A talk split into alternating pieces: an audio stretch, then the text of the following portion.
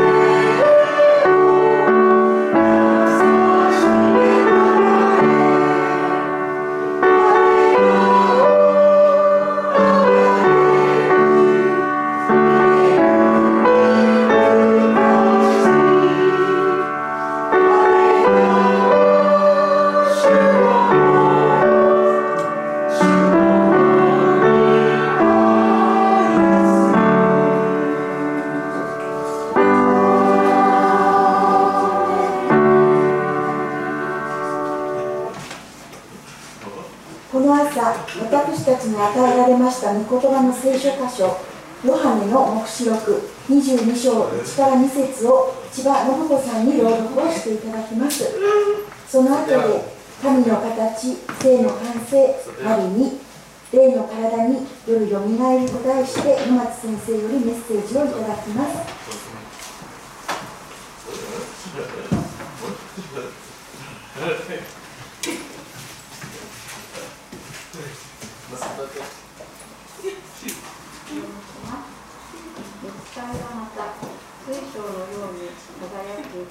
こう雪の川を私に見せた川は神と子羊の溝から出て都の大通りの中央を流れていたこちら側にもあちら側にも十里の実を鳴らせる命の木があって毎月一つの実を結んでいたその木の葉は諸国の神を癒した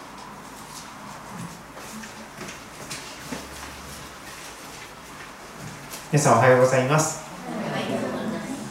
いつもの方も新しい方もようこそおいでくださいました。神様はあなたを愛しておられます。聖書の神様という方は天と地を作られた方です。意図高き神様からの祝福があなたの上に豊かにありますようにとみんなにいたします。短く祈ります。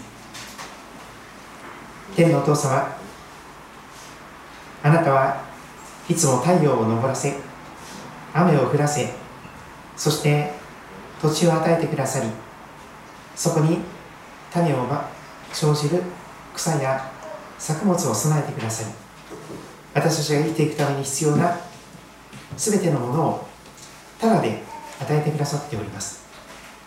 水も空気もまた一つ一つのものが神様からの祝福であり恵みであることを覚えます。そして何より私たちに命を与えてくださりこの人生を楽しむことができるように神様が作られた世界を喜ぶことができるようにあなたが私たちを作ってくださったことを感謝いたします。しかし私たちはあなたに背を向けてあなたを捨ててしまいました。その時から私たちは喜びではなくて悲しみが辛いことがいっぱいの人生になってしまいました。でも神様あなたは私たちのことを本当に愛して見捨てられませんから。愛する一人子を私たちのためにクリスマスに送ってくださり罪のないその方の上に全ての罪を私の罪を全て身代わりに背負わせて十字架で罰してくださり私の罪を許すそしてもう一度命に命の源である神様と一緒に生きることができるように救いを備えてくださったことを感謝いたします。どうか神様あなたはおっしゃいます。すべて疲れている人重荷を負っている人は私のところに来なさい。私があなた方を休ませてあげますと。今一緒にあなたの前に出ています。どうか神様あなたがお語りくださいますように。あなたのことがよく分かりますように。そして生きていく力を与えてください。生きていく希望を与えてください。いろいろな神様問題を一つ一つあなたによって乗り越えていくことができる知恵や力を与えてください。イエス様のお名前を通してお祈りいたします。アーメ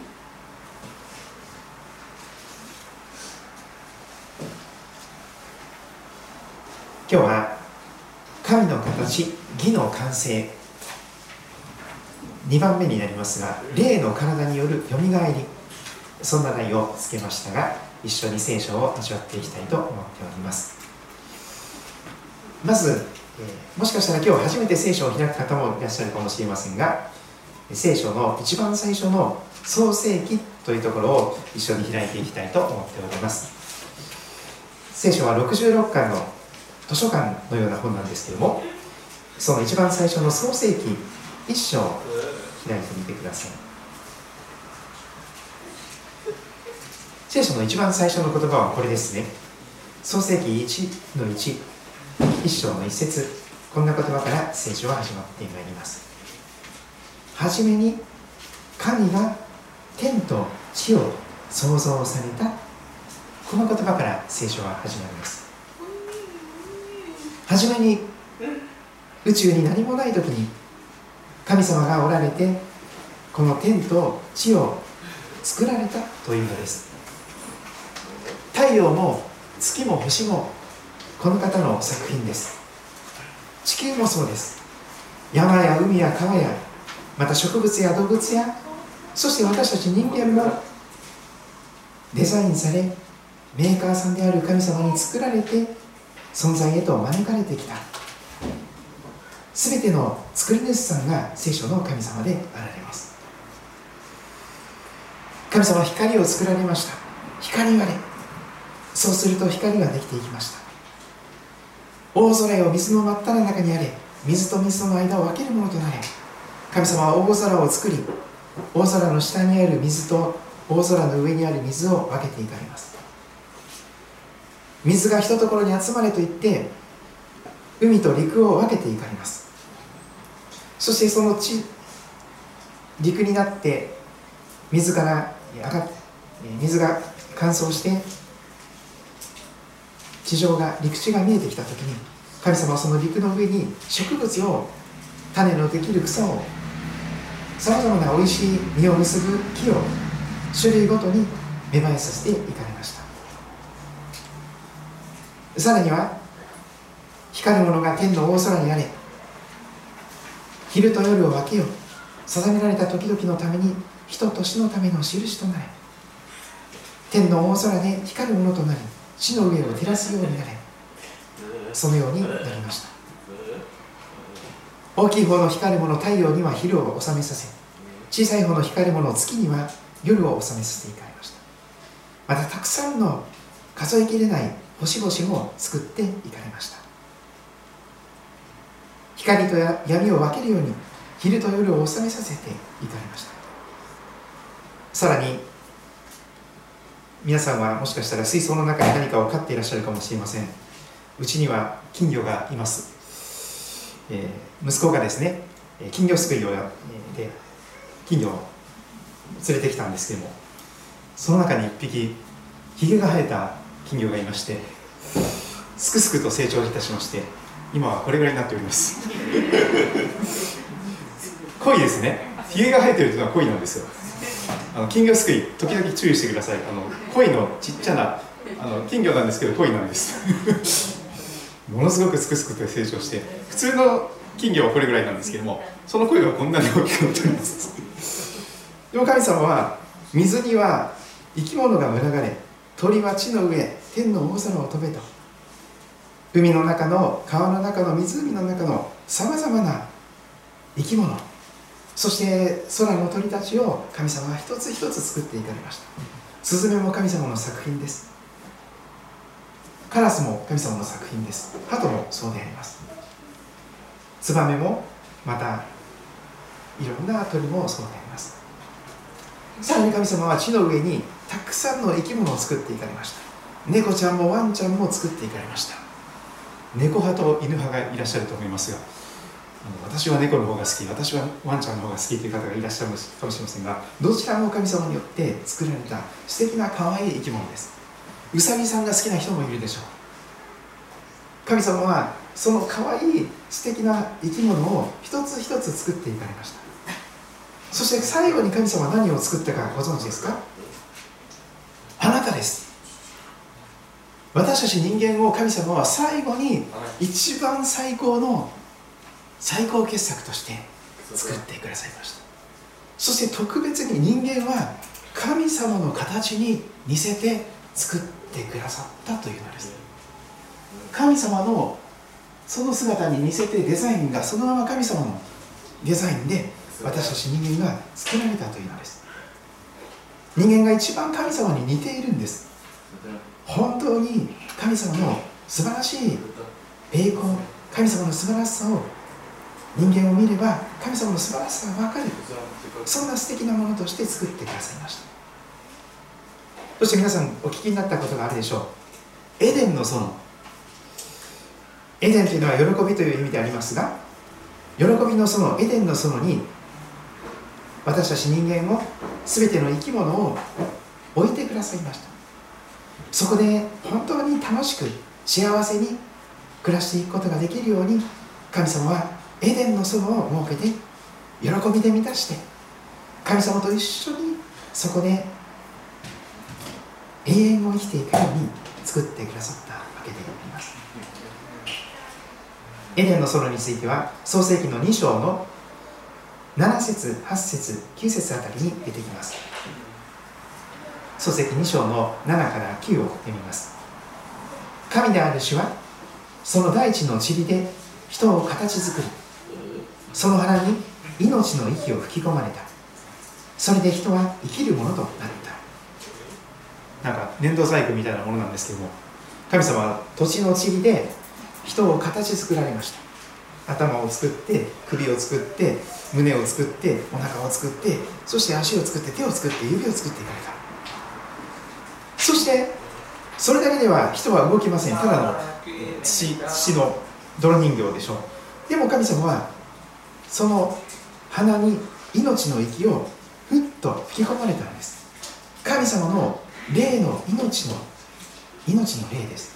神ご自身の命のある息が霊が吹き込まれてそれで人は目を覚まして動くことができる。生きるものとなりました。人間はもともと土地の塵で土から作られております。やがて私たちがこの地上の人生を終えてお葬式をしてそして火葬場に行って火葬に付される時に私たちの体は骨だけになっていきます、まあ、この体の成分は土地の塵と同じそういうふうに言われておりますが聖書は本当にそのことを語っております。人間は土地の塵からこの体を作っていただきそして鼻に神様の命の息命の霊を吹き込まれて生き物となっております。自分の力で生きているのではありません。全部神様のおかげです。日本人はおかげさまでという言葉が大好きなんですけども誰のおかげなのか。100%天地を作られた神様のおかげで息をすることができ心臓が止まらず血液が詰まらずに回って美味しいものを美味しく食べれてそして、えー、生きております。神である主は東の方エデンに園を設けそこにご自分が形作った人を置かれた。神である主はその土地に見るからに好ましく食べるのに良い全ての木をそして園の中央に命の木また善悪の知識の木を生えさせたと記されております。エデンの園にはたくさんの美味しい果物が実を結ぶ木が植わっていきました。特別な木が真ん中にエデンの園の真ん中にもありました。一つは命の木。これは今日出てくるとっても素敵な木です。命の木。その木から実を取って食べるならば永遠に生きることができる。その葉っぱは全ての病気を癒す。そして命をいつまでも生きていくことができる。そんな木であります。善悪の知識とともに命の木をエデンの園の中央に神様は植えていかれた姿があります。そしてこのエデンの園の風景をそのイメージを見ていきたいんですけども10節から14節のところに川が流れている。豊かに川が流れているそのエデンの園の姿があります。一つの川がエデンから湧き出てそして園を潤していた。園から分かれて4つの源流となっていた。おそらく東西南北の方に流れていたものと思われますがエデンから湧き出てそして4つの川の流れとなって流れ出ていました。第1のものの名はピション。ピション川。第2の川はギホン川。それから第3の川はティグリス川。そして第4の川はユーフラテス川、まあ、今でもティグリスユーフラテス川というのはあの、えー、ペルシャ湾に注いでいたりするわけなんですけども。そのような形で神様は素晴らしいエデンの園を作ってくださいました。命の水が流れている川がそこにその園を潤している様子。命の木が植わっていてそしてたくさんの美味しい木もある。皆さんお茶を飲むのがお好きでしょうか？この前私はクワ茶というのも少し飲ませていただきましたけども柿の柿茶とかですねクワ茶とかハトムギ茶とかコーン茶とか緑茶もそうですけどもういろんなお茶がありますね。木の葉っぱをですね植物の葉っぱを、えー、いろいろしてですね。そしてお湯の中に入れたりしながら飲む。そこにはいろんな健康に良い栄養素がいっぱい入っています。ビタミンですとかカテキンですとか。実は聖書の語る性というのは人に命と健康を与えるものなんです。これが聖書の性という意味です。聖書の性というのは人に命と健康をもたらす性です。分かりやすく言いましょう。今コロナウイルスが流行ってますからこのコロナウイルスの中でのこの性というのはウイルスがない状態です。でも性でないというのはウイルスに汚染されてたくさんウイルスがついているような状況です。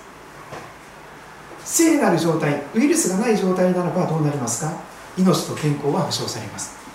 でも性でない汚れた状態ならどうなりますか？たくさんのばい菌がウイルスがついていてそれを触るとまた鼻に触ったりとかですね目をこすったりとかいろんなことでウイルスが体の中に入ってしまいますとどうなりますか？病気になってしまいますね。聖書が教える性というのは命と健康をもたらす清さなのです。汚れとは正反対のばい菌やウイルスにそれは聖なる状態とは言いません。そして聖書が教える性まさにこの聖書そのものがそうなんですけどこの聖書という本は人に命と健康を与える本なんです。本の中の本と言われています。どんな医学書を読むよりもどんな健康番組を見るよりもこの聖書に耳を傾けると一番健康になれると私信じています。一番健康になるそれは単に体が健康になるだけじゃなくて心が健康になれる本であります。今多くの人が心の病気にかかっています。早く死にたい病なんていうのがありますよね。あるいは人をいじめなくていじめたくて仕方がないようなそういういじめが起こってくるその人をやつなんかいじめたいっていうその嫌な心が出てきたりとかまたいじらいじめられて辛い思いをしたりとかいろんな心の病気にかかっている人がいます。お父さんやお母さんがそういう病気にかかっている場合もあるでしょうしおじいちゃんやおばあちゃんあるいは兄弟お孫さんたちが心の病にかかっている場合もあるでしょう。日本という国は世界一子供が幸せでない国だと言われています。なぜですか？社会全体が日本の社会全体が歪んでいて歪んでいてその大人の歪みが全部弱い子供にその圧力がいろんな悪いものがもたらされているように伺います。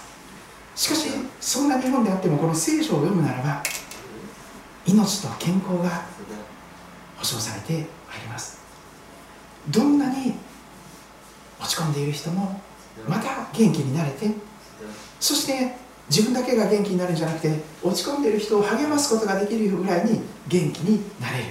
そういう本であります自分には価値がないなっていう人もいっぱいいます、まあ、セルフイメージが低いとも言われます。どうせ私なんかどうせ私なんか生まれてこなかった方が良かったんでしょ。どうせ私なんかいない方がいいんでしょ。そんな風に叫んでいる大人や子供はいっぱいいます。特に日本人は褒めることをあまりしないんですね。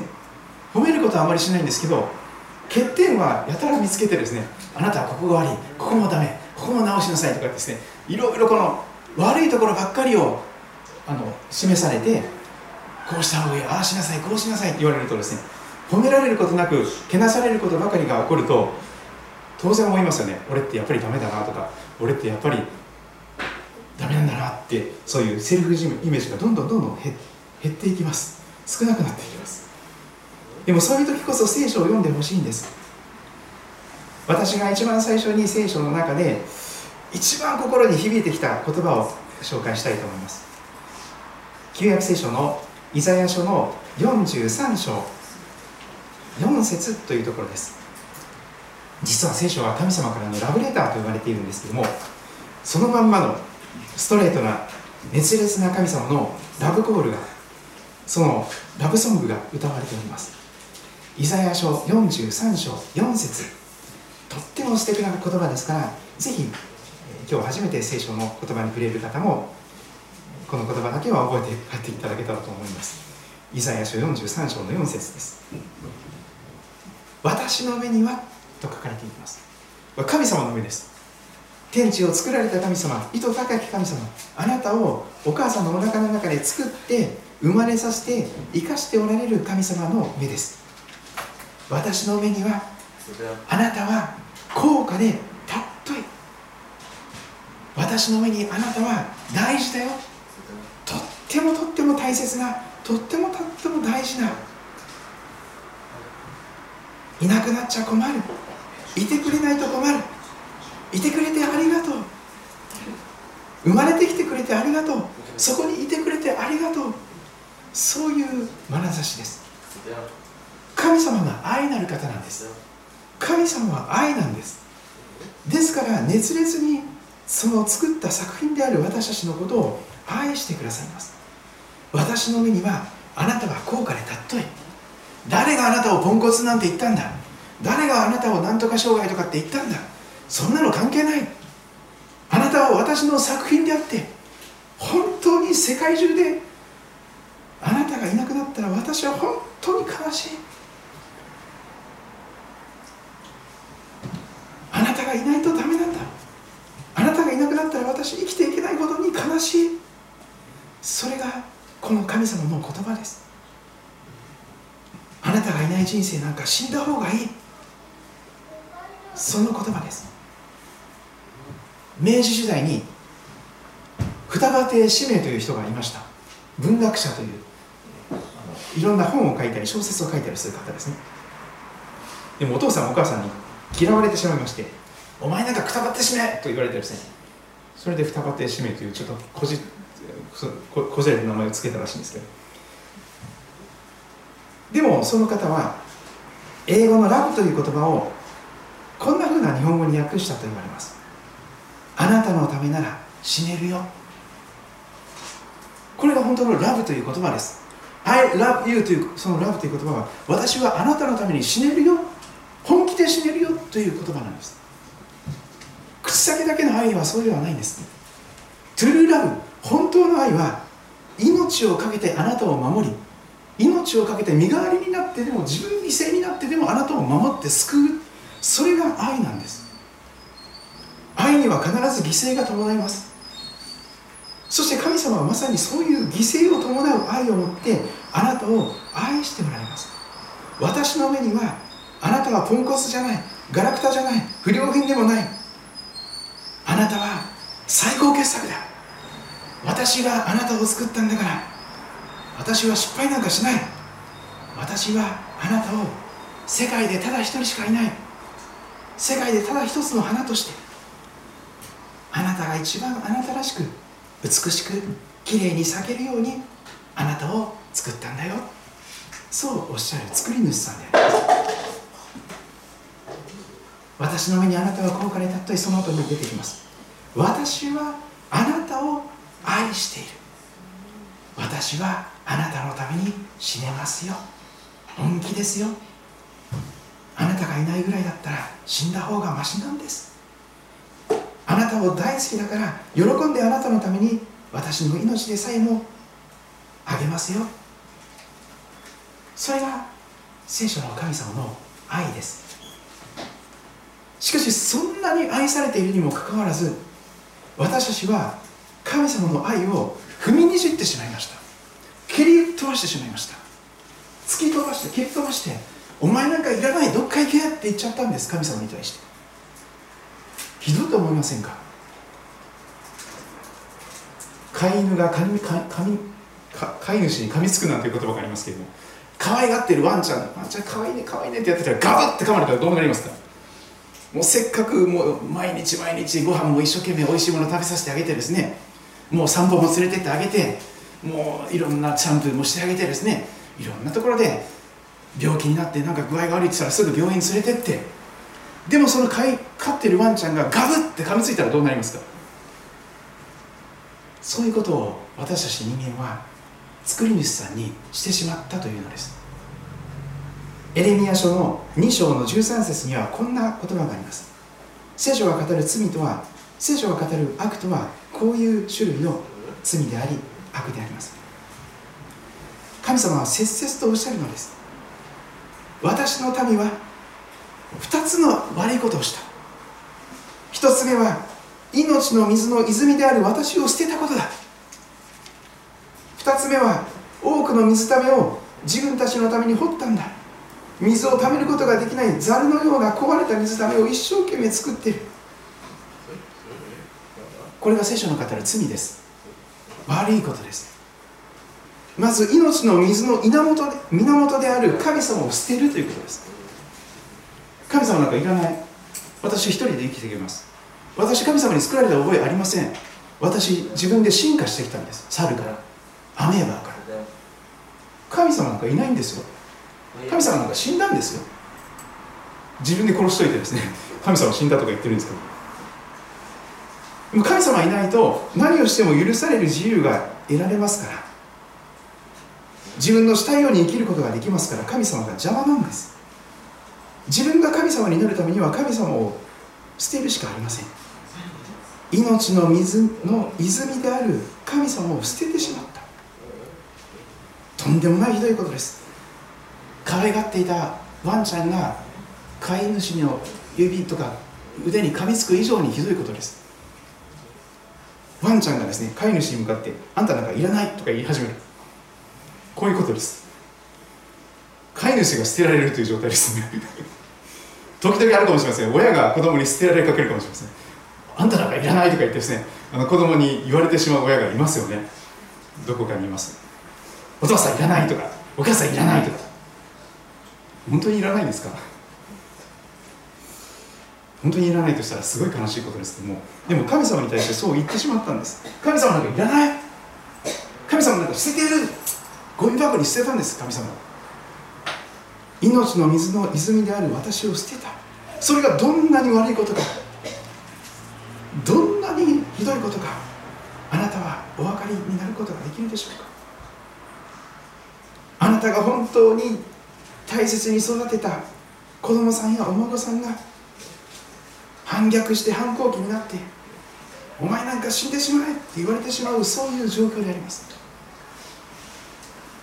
お前なんか早く死んでしまえって言われてしまうようなそういうひどい状況であります。あれだけ惜しみなく時間を使いお金を使い労力を使いここまで本当に一生懸命一生懸命育ててきたのにその恩をあだで返す。それが私たち全ての人が全ての人間が作り主さんなる神様に対してしてしまったひどいことなんです。命の水の泉を自分から捨ててしまった。神様なんかいらないと言ってしまった。だからこんな世の中になってしまったんです。悲しみしかありません。希望がなくなりました。夢がなくなりました。絶望闇うめき苦しみ叫び怒り罵り悪口。妬み殺意敵意。そういうものばっかりです。みんなライバルになってみんな自分しか信じられなくてみんな自分勝手で自己中心。なぜですか？神様を捨てた人は自分が中心になるしかない。自分が神様になって自分が一番偉いということになってしまうからです。しかし神様の愛はそんなことで終わってしまう愛ではありませんでした。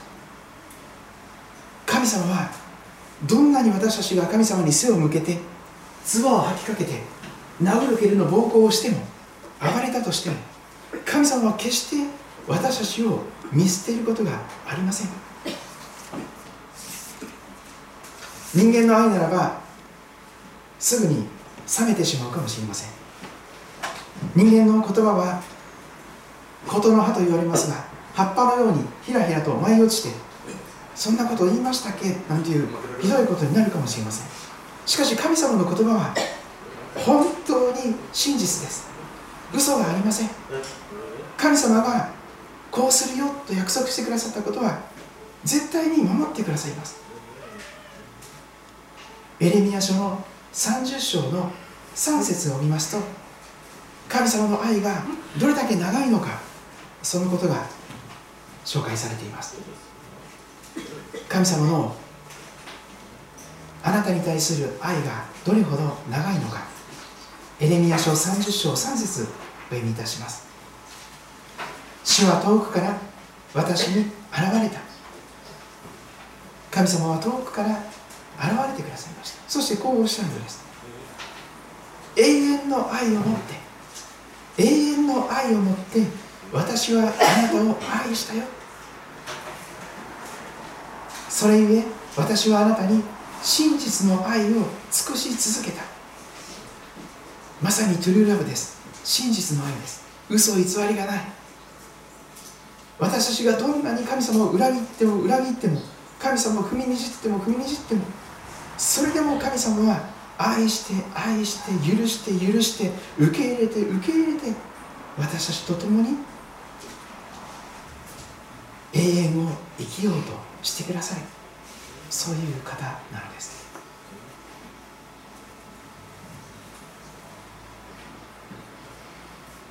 私は自分の愛のなさをよく知っていますから結婚をするときにこのエレミア31章の3節の言葉を私たちの結婚の土台とするために、まあ、そんな思いを込めて結婚の時の記念のしおりにこのエレミア31章3節を記しました。私たちの結婚の土台は自分たちのお互いの愛ではない。神様の永遠の愛のその土台の上に私たちの家庭を家族を作っていく。これはぜひお勧めしたいことです。何を人生の土台に据えるのか。条件付きのすぐに変わってしまうすぐに目減りしてしまう人の愛ではどうにもならないでしょう。学校でいい成績を取ったら愛してくれるとか。悪い成績を取ったらもう見捨てられるとか。いい学校に入れたら大切にされるけど悪い学校に入るとすごくなんか居場所なくなるとか。いい業績をいい結果を出せると会社に居場所がありますが一生懸命頑張ってもいい成績が出せないと会社の場所がなくなっていく。そんな愛をそんな条件付きの愛を土台にしていたら人生はガタガタになります。永遠の愛。神様の絶対に変わらない愛を人生の土台とするべきです。私たちがどんなに神様に背を向けて反逆し続けても神様に噛みついてもそれでも神様は私たちを愛してくださいます。そしてあまりにも神様は私たちのことを愛してくださっているのであなたのために死ねるよということを実際にやってくれたんです。証明してみてくれたんです。それがクリスマスから始まることです。もう今日は10月18日ですからあと1ヶ月2ヶ月もするとクリスマスになります。なんとかコロナウイルスが収束してそして集まる形でクリスマスイブ礼拝クリスマス礼拝をしたいと願っています。ぜひ皆さんお祈りください。クリスマス委員会も動き始めようとしてくださっております。クリスマスオンラインになると悲しいですよね。それだけは避けたいと思っておりますが。ですから寒いんですけどちょっと窓開けっぱなしにして申し訳ないんですけどもちょっと熱くたくさん着込んでですね礼拝に参加していただけたらと願っております。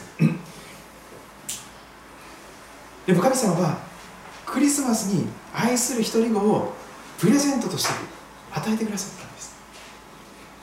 世界で最初のクリスマスに神様は世界で最高のクリスマスプレゼントを与えてくださいました。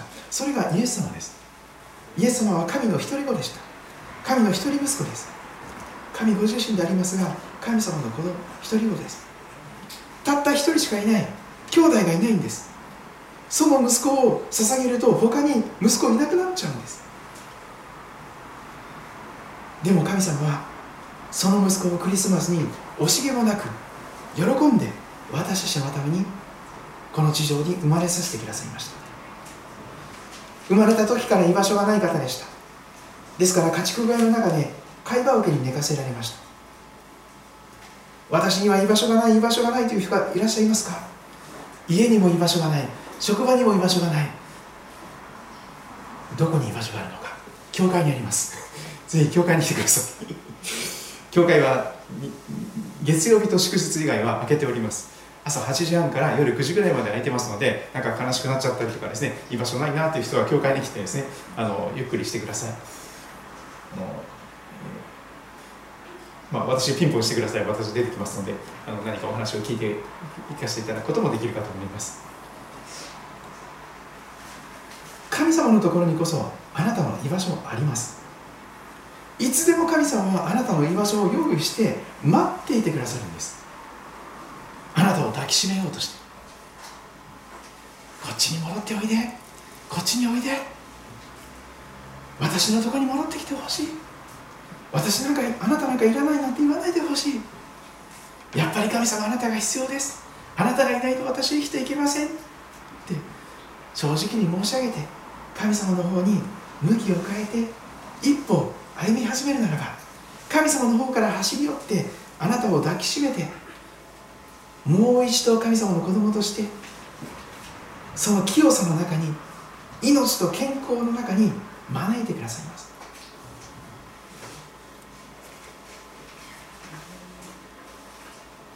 ヨハネの福音書3章を開いてみたいと思います。ヨハネの福音書3章。そこにはニコデモさんという人が出てきます。ちょっとおじいちゃんのおじいちゃん先生が出てきます。聖書の先生なんですけども、えー、夜ですねイエス様のことを訪ねて訪問をしていくそんなおじいちゃん先生のことが記されています。ニコデモさんという方です。3章1節さてパリサイ人の一人でニコデモという人の名の人がいた。ユダヤ人の議員であったニコデモ先生。この人が夜イエスのもとに来て行った。なんで夜に行ったと思います？多分人目をはばかってというか人に見られると嫌だな。と夜だと闇に紛れてこっそり教会に来れるとかですね。こっそりイエス様のところに行ける。誰にも知られずにこっそりイエス様に会える。ですから夜行ったんです。あの昼間礼拝に来たくないという方はですね夜8時から9時幽霊拝もしてますのでぜひ夜来ていただけたらと思いますが夜イエス様のもとに行ったニコデモおじいちゃん先生がいます。この方ご自分が先生なんですけどもイエス様のことを先生と呼んで教えを請います。先生私たちはあなたが神のもとから来られた教師であることを知っています。本当の教師であることを知っています。神様があなたと一緒におられないのであればあなたがなさっていることなんかとてもとても誰も行うことできません。そんなふうにもうイエス様に兜を脱いでですねあなたこそ教師です。私に教えてください。ということでありました。そんな中で3節イエス様はそんなニコデモおじいちゃん先生に語ります誠に誠にアーメンアーメン。今から言うことは嘘じゃないよ。あなたに言いますよ。人はね人間はね新しく生まれないと神の国を見ることもできないんですよ。人は新しく生まれなければボーンアゲイン再び生まれなければ神様の国を見ることはできませんとおっしゃいました。もう一度エデンの園のような喜びの園にそこを見ることもできないというのです。ニコデモはびっくりしました。もうおじいちゃんになってましたから。もう率直にその気持ちをイエス様に語ります。人間は年老いていながらどうやってまた生まれることができるんですか？もう一度お母さんのお腹の中に入って生まれるなんていうのは今更できませんけども。無理ですよね。ところがイエス様はおっしゃるんです。大真面目に。誠に誠にあなたに言います。人がね水と御霊によって生まれなければ神の国に入ることはできないんだよ。肉によって生まれたものは肉です。人間的な努力をいくらしても無駄なんです。頑張って頑張ってもダメなんです。御霊によって生まれたものは霊です。そしてイエスさんは風の話をされます。あなた方は新しく生まれなければならないと私が言ったことを不思議に思ってはなりません。風は思いのままに吹きますよね。どこから来てどこに吹いていくか分かりません。その音を聞いても音だけ分かって風は目に見えません。御霊によって生まれたものも皆それと同じです。実は聖書の霊という言葉は風とも訳すことができることです。同じように目に見えないんですけども風と同じように霊も存在します。神様の聖なる霊がこの街道も吹き抜けています。ニコデモはそれでもよく分かりませんでした。でもイエス様はいろんなことを語っていかれます。ヨハネ福音書3章13節。誰も天に昇った者はいません。エベレストまでは登ったことがある人がいるでしょう。誰も天に登った者はいません。しかし天から下ってきた人人の子は別です。イエス様ご自分のことを人のことを言われます。天から下ってきた。人の子は別ですよ。とおっしゃいます。モーセが荒野で蛇をあげたように人の子を私もあげられなければなりません。十字架の上に。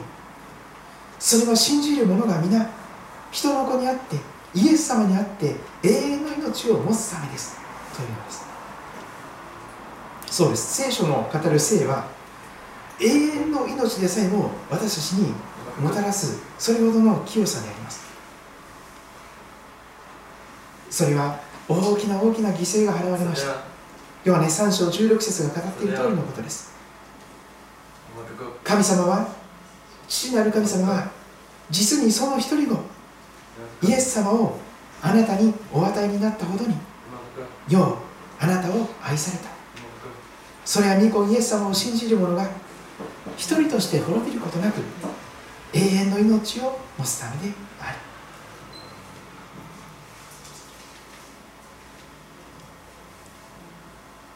イエス様を信じ受け入れていくときに永遠の命を持つことができます。イエス様が私の罪のために十字架にかかって死んでくださった。そしてよみがえってくださった。今も生きておられる。死にも死にも打ち勝って死をも打ち破る。そのイエス様の命。それこそが聖書の語っている命であります。すべての生きとし生けるものに命を注いで生かしているその神の命なのですから永遠の命をもたらすこともできます。そのようにしてイエス様を信じ受け入れていく人は神の国を見ることも入ることもできるようになってまいります。最後に今日聖書を朗読していただいたところ聖書の一番最後の章一番一番最後のページのところを見ていきたいと思います。今ね黙示録22章1節2節を今日読んでいただきましたが最後にそのやがて私たちが見てそしてそこに入ることができる神の国天のふるさとその場所を望み見たいと思います。かつてのエデンの園よりももっと素晴らしいところです。喜びが満ち溢れています。もう悲しみの涙もありません。もし涙を流していれば涙が残っていれば神様が全部それを拭いてくださる場所です。見つかりはまた水晶のように輝く命の水の川を私に見せた。川は神と子羊の水から出てるそうです。命の水の川の源泉は神様ご自身なんですから神と子羊の水からその川は流れています都の大通りの中央を流れていた。こちら側にもあちら側にも十二の実をならせる命の木があって出てきました。命の木。エデンの空にもあったあの命の木です。それを食べると永遠に生きることができる。全ての病気が治って永遠に生きることができる。がんでさえも白血病でさえも治る。十二の実をならせる命の木があって毎月一つの実を結んでいた。その木の実は諸国の民を癒した。葉っぱでさえも諸国の民の傷を癒していきます。病気を癒していきます。回復にはしばらくの時間がかかるかもしれません。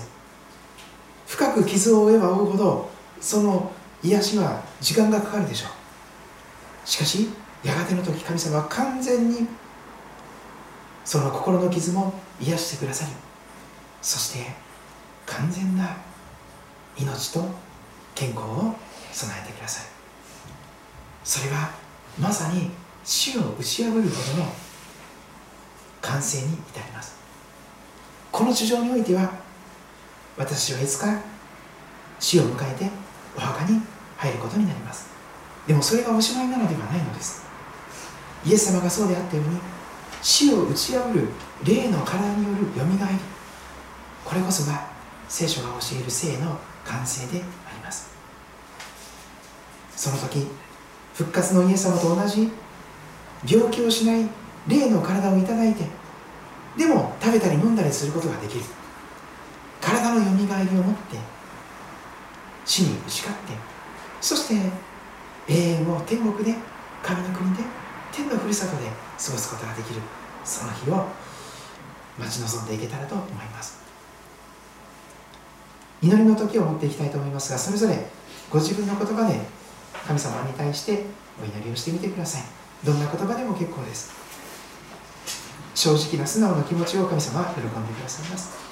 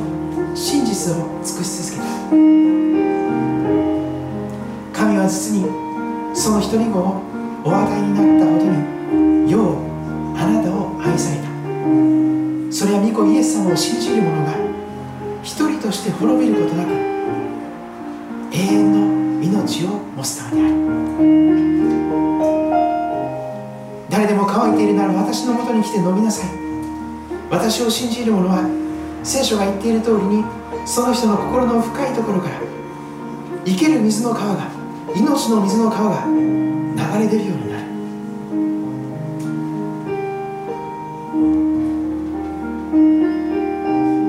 イエス様ありがとうございます。